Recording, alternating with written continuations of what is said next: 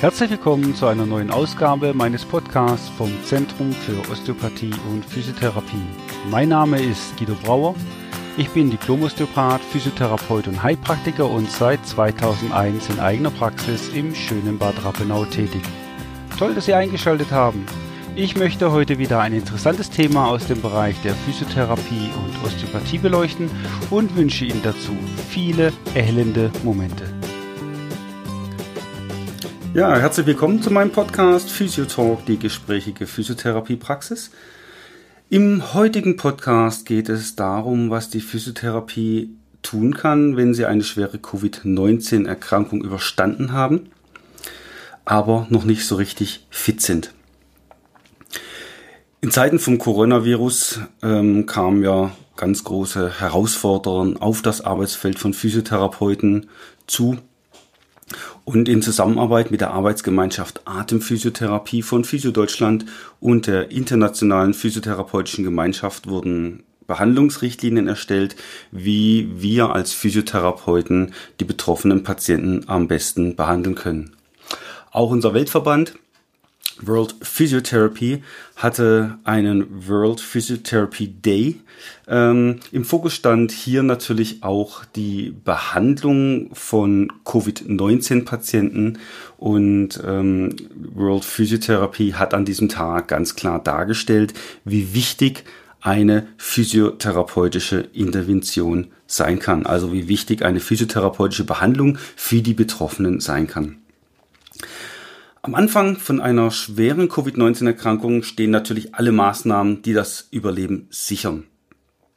Danach brauchen aber die Betroffenen spezielle Rehabilitation, was sie ja meistens auch in den Kliniken schon erhalten, um sich eben von den Auswirkungen der Beatmung und Sauerstoffzufuhr zu erholen. Vielleicht muss auch gar nicht beatmet werden, aber auch die längere Bettlägerigkeit, ähm, das hinterlässt schon seine Spuren. Gucken wir uns doch aber das Ganze mal von vorne an. Ähm, ich will jetzt erstmal am Anfang ein bisschen erklären, was macht das Krankheitsbild eigentlich mit einem ähm, und wann ist da Physiotherapie indiziert. Erstmal in der klinischen äh, Zeit, dann aber auch in der Zeit, ähm, wenn der Patient wieder entlassen wurde und in seiner häuslichen Umgebung sich befindet. Vom Krankheitsbild von Corona-Erkrankungen, Covid-19, kann man generell eigentlich keine Aussagen zum typischen Krankheitsverlauf äh, geben. Die Krankheitsverläufe sind eigentlich völlig unspezifisch und so vielfältig und stark variabel, dass die Palette reicht von Sie haben keine Symptome, Sie merken nichts, bis hin zu schweren Lungenentzündungen, Lungenversagen und Tod. Was das Ganze nicht einfacher macht was liegt eigentlich krankhaft vor, pathophysiologisch, wie wir es nennen, liegt eine Pneumonie vor ähm, durch eine virusbedingte Entzündungsreaktion der Lunge mit extrem eingeschränkter ähm, Diffusionskapazität. Das heißt, wir haben eine Lungenentzündung und die Lunge kann den Sauerstoff nicht mehr aufnehmen. Der Sauerstoff- und Kohlendioxidaustausch, sprich der Gasaustausch in der Lunge, ist dadurch stark ähm, verändert durch das veränderte Lungengewebe, durch die Entzündung eben in der Lunge. Womit die Patienten dann mit Covid-19 zu kämpfen haben, ähm, reicht aus von leichter Krankheit mit leichten Symptomen, wie wir gesagt haben, es kann sogar asymptomatisch sein, ähm, es kann ganz unspezifisch, die auf zig andere Erkrankungen hindeuten, Appetitlosigkeit, Muskelschmerzen, Halsschmerzen, dann aber auch natürlich die gestörte Atmung, kurzatmig, man fühlt sich einfach nicht so richtig fit. So kann es eine leichte Erkrankung sein. Es kann übergehen in eine Pneumonie, sprich in eine Lungenentzündung. Ähm, die erstmal auch nur mild verläuft, ohne dass man jetzt gleich irgendwie Sauerstoffgabe geben muss. Ähm, da reicht die normale ärztliche Behandlung, kann aber auch übergehen in eine schwere Pneumonie und sogar dann zu einem akuten Lungenversagen. Und gerade das akute Lungenversagen, das beginnt eigentlich innerhalb von fünf bis sieben Tagen nach den anfänglichen Atemproblemen. Deswegen sehen wir die Leute auch fünf bis sieben Tage nach Beginn der Erkrankung dann erst äh, im Krankenhaus und können dann im Krankenhaus weiter behandeln, beziehungsweise die Ärzte und die physiotherapeutischen Kollegen. Ähm, Natürlich kann es auch noch zur äh, Sepsis führen oder zu einem septischen Schock im schlimmsten Fall. Ja, aber das ist dann natürlich schon alles ähm, auf der Intensivstation. Das sind Bereiche, ähm, die betreuen die Physiotherapeuten natürlich erst im Nachgang. Das ist ganz klar ärztliche Intervention. Wie sieht es aus mit der Sauerstoffunterstützung und Beatmung? Wir unterscheiden ja da äh, zwei Beatmungsformen. Einmal die nicht-invasive Beatmung, ähm, wo nur eine Atemmaske äh, gegeben wird ähm, mit Sauerstoff. Die reicht aber nach den heutigen Erkenntnissen bei Covid-19-Patienten nicht aus und wird auch nicht empfohlen. Ähm, da geht man eigentlich mehr hin direkt zu einer invasiven Beatmung zum Schutz der Lunge. Über einen äh, äh Schlauch oder über einen Luftröhrenschnitt wird dann das Ganze beatmet. Die Patienten sind natürlich äh, da sediert.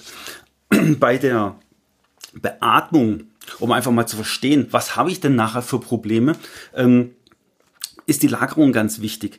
Ähm, wie sieht die Lagerung aus? Es ist eigentlich eine wichtige Komponente, die Lagerung. Regelmäßiges Umlagern wird empfohlen, um einfach Belüftungsdefizite der Lunge oder von Teilabschnitten der Lunge zu vermeiden.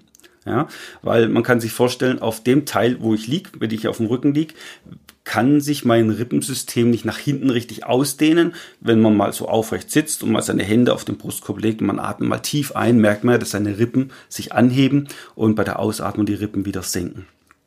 Wenn ich aber da drauf liege, dann kann sich das Rippensystem nicht ausdehnen. Dann, wenn ich auf dem Rücken liege, geht mehr der vordere Bereich äh, nach vorne. Wenn ich auf dem Bauch liege, geht mehr der hintere Bereich äh, nach oben ja, und kann sich da mal ausdehnen. Deswegen ist die Atmung ganz wichtig, um verschiedene Teilabschnitte der Lunge besser zu belüften und Belüftungsdefizite einfach zu vermeiden. Außerdem vermeidet die Umlagerung natürlich auch Druckstellen, weil wenn ich die ganze Zeit irgendwo drauf liege, dann kennt man das ja, dann kann man sich wund legen. Jetzt beatmete Patienten werden in der Regel in Bauchlage gelagert. Ja, ähm, das Ziel der Bauchlagerung besteht einfach darin, einen verbesserten Gasaustausch in den hinteren Lungenabschnitten äh, zu bekommen, weil das eigentlich ganz wichtig ist äh, für die Sauerstoffsättigung im Körper.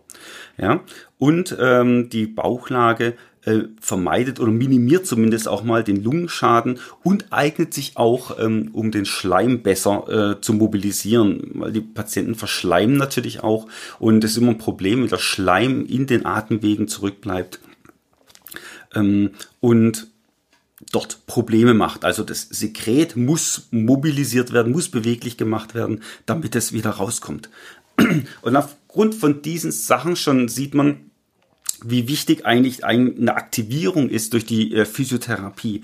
Ähm, atemerleichternde Maßnahmen, um ein bisschen was vorwegzugreifen, äh, den Brustkorb beweglich zu halten, ähm, mitzuhelfen, Bewegung in den Körper reinzubekommen.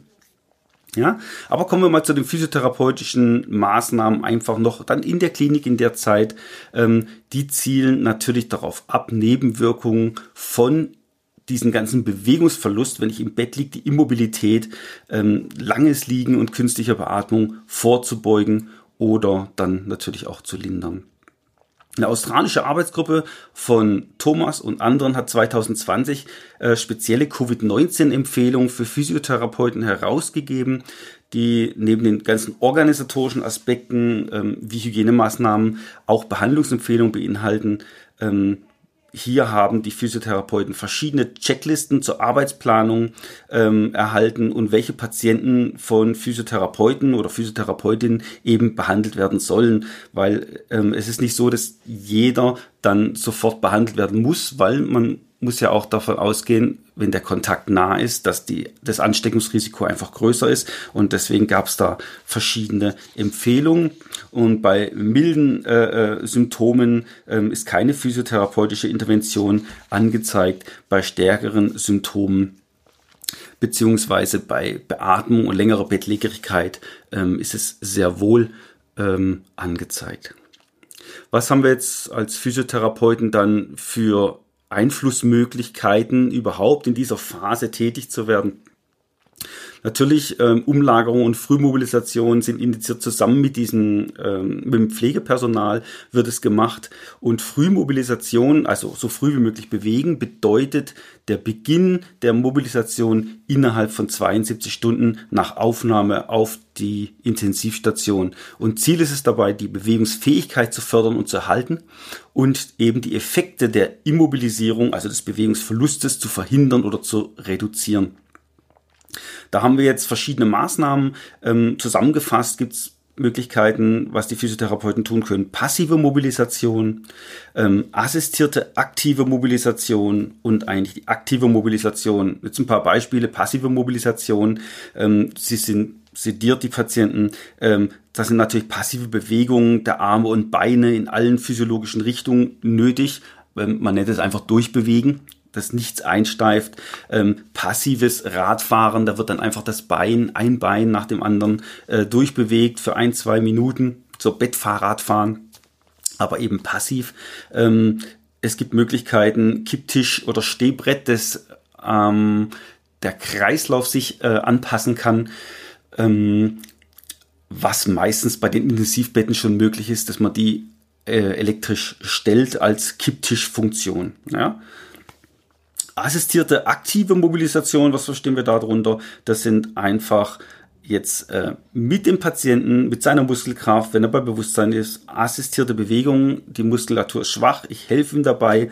Das sind einfach Bewegungsübungen, Rückenlage mit manueller Unterstützung, wenn man es auf den Punkt bringt. Ähm, selbstständige Mobilisation im Bett, was heißt das? Aufrechtes Hinsetzen oder Drehen, dass die Patienten das selber wieder schaffen. Balancetraining im Sitzen, und auch dieses assistierte Radfahren und dann zur aktiven Mobilisation. Dann sitzen die Patienten auf der Bettkante, schauen, dass sie Rumpfkontrolle haben. Man kennt es, wenn man eine große, sagen wir, wir hatten eine Grippe und wir stehen dann auf und setzen uns hin, dass man erstmal denkt, oh, ich falle gleich nach hinten wieder um. Und ähm, das ist eine fehlende, mangelnde Rumpfkontrolle. Das ist bei dem Patienten natürlich viel, viel ausgeprägter und ähm, muss natürlich wieder geübt werden. Ja? Natürlich dann nachher, wenn der Patient dann in der Lage ist, wieder zu stehen, die aktive Mobilisation im Stehen, Stehversuche, Gehübungen. Die Physiotherapeuten müssen die Patienten wieder in die Bewegung bringen und ähm, das wird erstmal mit so einer Gehhilfe gemacht, meistens mit einem Gehwagen oder Rollator und später natürlich auch ganz ohne Gehhilfe. Dann dürfen die Patienten aktive Fahrradfahren machen, also im Bett. Ne? Und ähm, Muskelübungen mit verschiedenen ähm, Bändern. Ja? Ähm, Laut der Deutschen Gesellschaft für Anästhesiologie und Intensivmedizin, die DGAI, hat schon 200, 2015 gesagt, dass grundsätzlich die Frühmobilisation bei allen intensivmedizinisch behandelten Patienten durchgeführt werden, für die keine Ausschlusskriterien gelten. Ja? Also sobald die Ärzte grünes Licht geben, ähm, sollen die Physiotherapeuten die Patienten behandeln. Gehen wir mal in die nicht akute Phase. Ähm, aber wir sind noch in der Klinik. Wie sieht da die Physiotherapie im weiteren Verlauf aus? Ähm, die Arbeitsgemeinschaft Atemphysiotherapie hat in Zusammenarbeit mit Physio Deutschland, das ist ähm, einer der größten Verbände in Deutschland äh, der Physiotherapeuten, verschiedene physiotherapeutischen äh, Behandlungsmöglichkeiten für Erwachsene zusammengetragen, ähm, die bei Patienten mit Covid-19 eben angewendet werden können. Ziele sind die Verbesserung natürlich auch wieder, das wiederholt sich ein bisschen, der äh, Belüftung der Lungenareale, Vermeidung von Atelektasen, das heißt, äh, die Lungenbläschen, die sollen nicht zusammenfallen. Man, man muss die Lungen belüften, sonst verklebt das Gewebe. Und ähm, durch die vertiefte Atmung kommt es zu einer Öffnung von schon kleinsten Verklebungen, sogenannte Mikroatelektasen. Und das verringert die erhöhte Atemarbeit und reduziert auch ähm, das unproduktive Husten. Es gibt ja das Symptom, dass die Leute husten müssen, aber da kommt kein Sekret raus. Ja, also kommt kein Schleim raus und äh, deswegen nennen wir das unproduktiv. Es produziert kein Schleim und ähm, dieses soll reduziert werden. Ja. Die Physiotherapeuten haben dann verschiedene Techniken und Maßnahmen, um das Atemzugvolumen zu vergrößern. Also dass man tiefer einatmen kann. Ähm, und das kann natürlich sein, dass man versucht, Atemtechniken zu machen. Durch gezielte Lagerung oder in gezielten Lagerung bringt man den Brustkorb auf Dehnung und äh, lässt den Patienten bestenfalls über die Nase tief einatmen und ähm, macht eine zwerchfellbetonte Einatmung, das heißt in den Bauch einatmen. Und ähm, die Atmung durch die Nase hat den Vorteil, dass die Luft dadurch angefeuchtet wird ähm, und gereinigt wird und erwärmt wird. Und das ist alles, was die Lunge schont. Wenn ich durch den Mund atme, äh, wird sie halt eben weniger angefeuchtet, wird nicht gereinigt ähm, und äh, angewärmt auch nicht. Ja? Deswegen ist eine Nasenatmung immer vorzuziehen. Deswegen atmet man gerne durch die Nase ein und durch den Mund aus. Ja, und das alles können die Physiotherapeuten dann mit einem üben vor allem auch der, äh, die atementlastenden Stellungen. Jetzt in so einem Reitsitz, man setzt sich auf den Stuhl, nimmt die Arme dann quasi auf einen Tisch und äh, stützt den Oberkörper quasi auf, dieses, auf diesen Tisch auf und äh, diese Position eignet sich ganz besonders, um betroffene hintere Lungenabschnitte besser beatmen zu können, ventilieren zu können bei der Einatmung. Das macht man auch beim Asthma ähm, oder bei anderen Lungenerkrankungen, dass man den Patienten Positionen beibringt, wie sie erleichtert atmen. Ja, und das alles lernen die Physiotherapeuten auch natürlich in ihrer Grundausbildung. Das kann eigentlich jeder Physiotherapeut, egal wie lange er schon im Beruf ist. Deswegen ist es ja gerade so wichtig, des Physiotherapeuten, die das gezielt gelernt haben, sehr gute Unterstützung geben können. Ja, es ist ähm, auch aber zu beachten, dass eine Erholung von solchen schweren Krankheiten einfach Zeit brauchen. Ja, und ähm, man darf da nichts übereilen natürlich.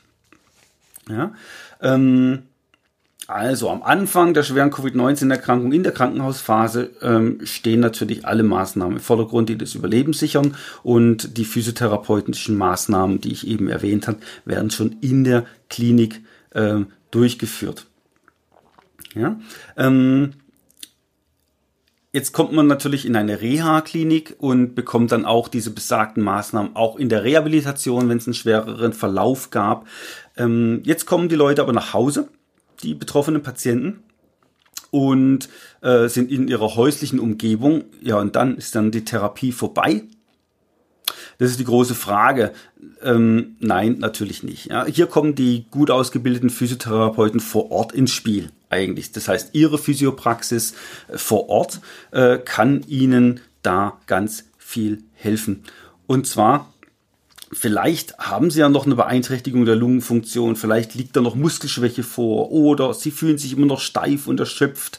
Ähm, man kriegt auch Berichte über ständig müde und äh, Verwirrtheit oder andere kognitive Beeinträchtigungen.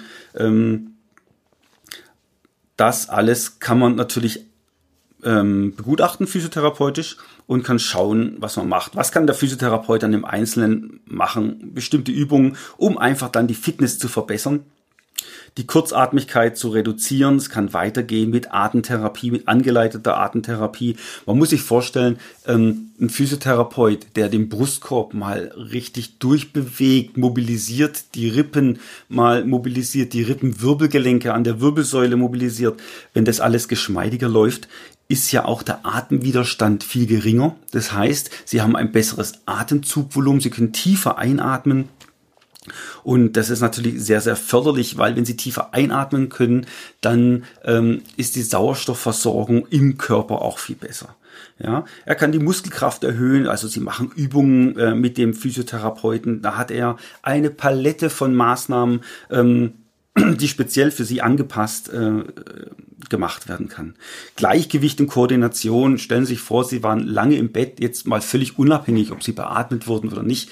Sie lagen einfach lange im Bett und ähm, haben natürlich jetzt Gleichgewichts- und Koordinationsstörungen ähm, im mehr oder minder stark ausgeprägten äh, äh Erscheinungsbild und das kann auch trainiert werden auch wenn man mal zum Physiotherapeuten hingeht und der beruhigt einen und behandelt einen, das trägt ja auch schon dabei, Stress abzubauen, die Stimmung zu heben. Ähm, viele Leute nach äh, Covid-19 sind verunsichert, trauen ihren eigenen Körper nicht mehr. Ich sage immer, ja, man muss erstmal wieder lernen, den Körper zu vertrauen, dass, dass ich nach einer bestimmten Belastung merke, okay, mein Körper kippt nicht gleich wieder in die absolute Hilflosigkeit, sondern ähm, ich bin ein bisschen K.O. und dann mache ich aber weiter. So war es ja früher auch. Ähm, wenn man einen langen Spaziergang hatte, dann war man auch äh, K.O. und hat sich dann mal äh, kurz hingesetzt und erholt. Ja? Und das kann alles dann äh, auch helfen, um wieder Selbstvertrauen zu finden, um mehr Energie zu bekommen. Auf den Punkt gebracht, ähm, sollen die betroffenen Patienten so aktiv wie möglich sein, damit sie wieder zu Kräften kommen und sich die Lunge erholen kann. Wichtig dabei ist aber, die Fortschritte auch zu dokumentieren. Auch das trägt nämlich bei zum Stressabbau, zum Selbstvertrauen und verhindert eine Überbelastung. Jetzt, wie kann ich das Ganze dokumentieren? Ähm, ganz einfach zum Beispiel die Gehstrecke messen. Ich mache einen Spaziergang und ähm, drücke einfach mal, meistens habe ich auf dem Handy eine Uhr, da gibt es eine Stoppuhrfunktion und drück mal, wie lange kann ich laufen, ähm, bevor es mir nicht mehr ganz so gut geht. Ja, vielleicht ist es am Anfang nur fünf Minuten, wo ich gehen kann, dann bin ich total erschöpft und muss schon wieder rumdrehen. Ähm, und wenn ich das aber jeden Tag mache oder jeden zweiten Tag mache, dann wird sich das Ganze erhöhen und meine Stoppuhr zeigt dann ab, plötzlich kann ich sieben Minuten gehen, plötzlich kann ich zehn Minuten gehen. Jetzt kann ich 15 Minuten gehen. Ja? Und ich spreche da aus eigener Erfahrung. Ich hatte selbst mal vor ein paar Jahren eine Lungenentzündung. Und am Anfang habe ich gedacht, oh, ich gehe jetzt mal mit dem Hund und gehe spazieren. Ähm, ich bin nicht wirklich weit gekommen und habe dann mehrere Wochen, ich war damals fünf Wochen ähm, nicht in meiner Praxis und habe mich erholen müssen und habe äh, innerhalb von mehreren Wochen jeden Tag mein Gehtraining gemacht, bis ich nachher wieder meine große Hunderunde, sage ich mal, ähm, wo ich normalerweise lauf, ähm, gehen konnte. Das hat gedauert, das braucht Zeit, das darf einen nicht frustrieren, aber ich habe jedes Mal gesehen, ähm, es war auch eine Art Messung. Ich habe jetzt die Minuten nicht gemessen, aber ich habe gemerkt, okay, heute komme ich bis dorthin. Morgen komme ich etwas weiter. Übermorgen bin ich noch weiter gelaufen. Ja, und immer wieder im Kopf behalten, ich muss ja auch wieder zurückkommen. Ja, also nicht übertreiben. Aber so kann ich äh, eine Gehstrecke messen. Oder im Sinne von Koordinationstraining. Einfach mal hinstellen auf ein Bein mit einer Stoppuhr oder zählen. Man braucht keine Stoppuhr. Ich kann auch immer in der gleichen Geschwindigkeit zählen. Gucken, wie viele Sekunden kann ich jetzt auf einem Bein stehen. Mal das rechte Bein nehmen, mal das linke Bein nehmen. Immer wieder üben, nicht übertreiben. Eine Minute mal, dann wieder äh, Pause machen, was anderes tun, mittags noch zweimal, vielleicht eine Minute versuchen zu stehen und dann mal gucken, okay, wie lang kann ich denn überhaupt stehen? Am Anfang sind es sicherlich Sekunden, ähm, später wird es dann wesentlich länger werden auch so geistige, kognitive Sachen. Ähm, wie kann ich das messen? Ähm, jeder hat sehr wahrscheinlich ein Memory-Kartenspiel daheim. Ja, so jetzt mischen Sie mal äh, 20 Memory-Karten durch, legen die vor sich hin und versuchen, sich einzuprägen, in welcher Reihenfolge diese Memory-Karten liegen. Dann drehen Sie die Memory-Karten rum und schreiben auf den Zettel, da lag die Eule, da lag das Auto, da lag der Hund, da liegt der Schmetterling, ja, und gucken mal, wie viele Karten Sie richtig haben, ja, und so können Sie das auch üben. Und dann können Sie merken, okay, ich kann mir immer mehr Dinge merken, in welcher Reihenfolge das sind, weil auch das wird häufig berichtet von Covid-19-Patienten, ähm, dass sie sich schlecht konzentrieren können, dass sie viele Dinge vergessen. Und solche Sachen kann man natürlich auch üben. Generell ist zu sagen, dass wir aber auch Ruhepausen ähm, empfehlen, weil Überforderungen sind absolut kontraproduktiv. Meistens haben wir ja ähm, verschiedene Patiententypen, sage ich mal. Manche, die ähm, machen lieber ein bisschen weniger. Ja, die muss man ein bisschen anfeuern, dass sie mehr machen. Und manche übertreiben es und üben, üben, üben, üben, üben. Ja, und äh, das kann auch mal eher nach hinten losgehen, ähm, das ist dann zu viel des Guten. Also die Balance finden zwischen Ruhephasen und Üben ist ganz wichtig und auch da kann sie der Physiotherapeut zu Hause sehr gut unterstützen. Ja. Besser sind regelmäßige, kurze und intensive Trainingsintervalle anstatt längere Trainingseinheiten, die dann aber selten stattfinden, weil die Patienten danach einfach KO sind und eine längere Erholungspause brauchen. Ja, weil das ist ja dann die Konsequenz daraus. Wenn man zu viel macht, ist man irgendwann K.O. man braucht längere Pausen, man kann wieder nicht üben. Ist natürlich auch völlig individuell zu sehen. Ja, beim leichten Verlauf, der wird nicht so schnell K.O. sein wie einer, der einen schweren Verlauf hat. Also, aber nochmal, weil häufig wird gesagt, ja, wenn ich übe, dann muss ich ja gleich eine halbe Stunde. Nein, es reicht, wenn Sie am Anfang ein paar Minuten machen. Nochmal, besser sind regelmäßige, kurze und intensive Trainingsintervalle anstatt längere Trainingseinheiten. Ja, weil es kommt dort auf die Regelmäßigkeit drauf an. Also lieber was regelmäßig machen und dafür kurz. Ja. Was kann ich denn für Übungen einfach machen am Anfang? Ähm, natürlich auch wieder in Abhängigkeit, wie fit Sie schon sind. Ähm, da bieten sich Sachen an wie Aufstehen aus dem Sitzen. Das hört sich jetzt erstmal nicht so dramatisch an, aber ähm, wenn ich das vielleicht 10 oder 20 Mal wiederhole und zwar nicht mit Schwung, sondern langsam vom Sitzen ins Stehen komme, kräftigt das auch meine Oberschenkel. Vor allem auch, wenn ich wieder mich langsam zurücksetze und nicht einfach auf den Stuhl runterplumps, sondern ganz langsam mein Po nach unten sitze. Das ist schon mal ein Krafttraining. Marschieren auf der Stelle am Anfang. Natürlich spazieren gehen im späteren Verlauf, aber am Anfang einfach mal auf der Stelle laufen, ein, zwei Minuten oder, ähm, damit es vielleicht ein bisschen Spaß macht, legen Sie einfach mal Ihren Lieblingslied ein. So ein Lied geht in der Regel zweieinhalb bis drei Minuten und marschieren während dem Lied auf der Stelle. Ja, dann jeder hat sehr wahrscheinlich Treppen zu Hause, Treppen steigen. Ja, einfach mal auch wieder ein Lied laufen lassen und dann mit dem Lied hoch und runter laufen. Langsam laufen, für Leute, die fitter sind, die können ähm, so ein bisschen hoch joggen, springen. Ähm, dann natürlich auch das Gehen draußen. Ähm, Übung zur Kräftigung, ähm, Zehenstand, ja, ist auch äh, ganz wichtig. Vor allem der Zehenstand fördert auch wieder die Koordination, ja, weil viele, die stellen sich auf die Zehen und dann, uh, da wird's wackelig, ja, weil die Unterstützungsfläche dann plötzlich fehlt, ja. Ähm, wenn Sie natürlich merken, Zehnstand können Sie 30 Mal machen ohne Probleme, ähm, dann brauchen Sie das nicht, dann wählen Sie andere Sachen. Ja? Ähm, dann lieber, lieber mehr gehen. Einbeinstand haben wir schon gesagt, auch für die Koordination oder auch für die Armkraft. Die Armkraft lässt meistens auch stark nach und da gibt es die Wandliegestützen. Stellen sich einfach mal äh, einen Meter, eineinhalb von der Wand weg, stützen sich dann mit den Händen an der Wand und machen ähm, Liegestützen über die Ellenbogen, ja, um Armkraft zu entwickeln. Ja. Wichtig bei den ganzen Übungen ist immer, das ist wirklich wichtig, dass wenn Sie sich unwohl fühlen, extrem müde werden oder sogar schwere Atemnot verspüren, dann beenden Sie bitte das Bewegungsprogramm sofort und sprechen mit Ihrem Physiotherapeuten oder Ihrem Arzt darüber. Ja? Also nie in die Überlastung gehen. Ja? Noch ein Wort zum postviralen Erschöpfungssyndrom. Hört sich erstmal ähm, kompliziert an. Ähm, es gibt ähnlich wie bei den Kriegsveteranen früher, die hatten ja ein posttraumatisches äh, äh, Belastungssyndrom, gibt es bei Covid-19 ein postvirales Erschöpfungssyndrom. Es heißt, dass bis zu 10% der Menschen nach der Genesung von Covid-19 solch ein Erschöpfungssyndrom entwickelt haben. Wenn Sie also das Gefühl haben, dass es nicht besser wird oder körperliche Betätigung alles nur schlimmer macht, dann sprechen Sie bitte mit Ihrem Physiotherapeuten oder noch besser mit Ihrem Arzt darüber und lassen Sie sich auf ein postvirales Erschöpfungssyndrom hin testen.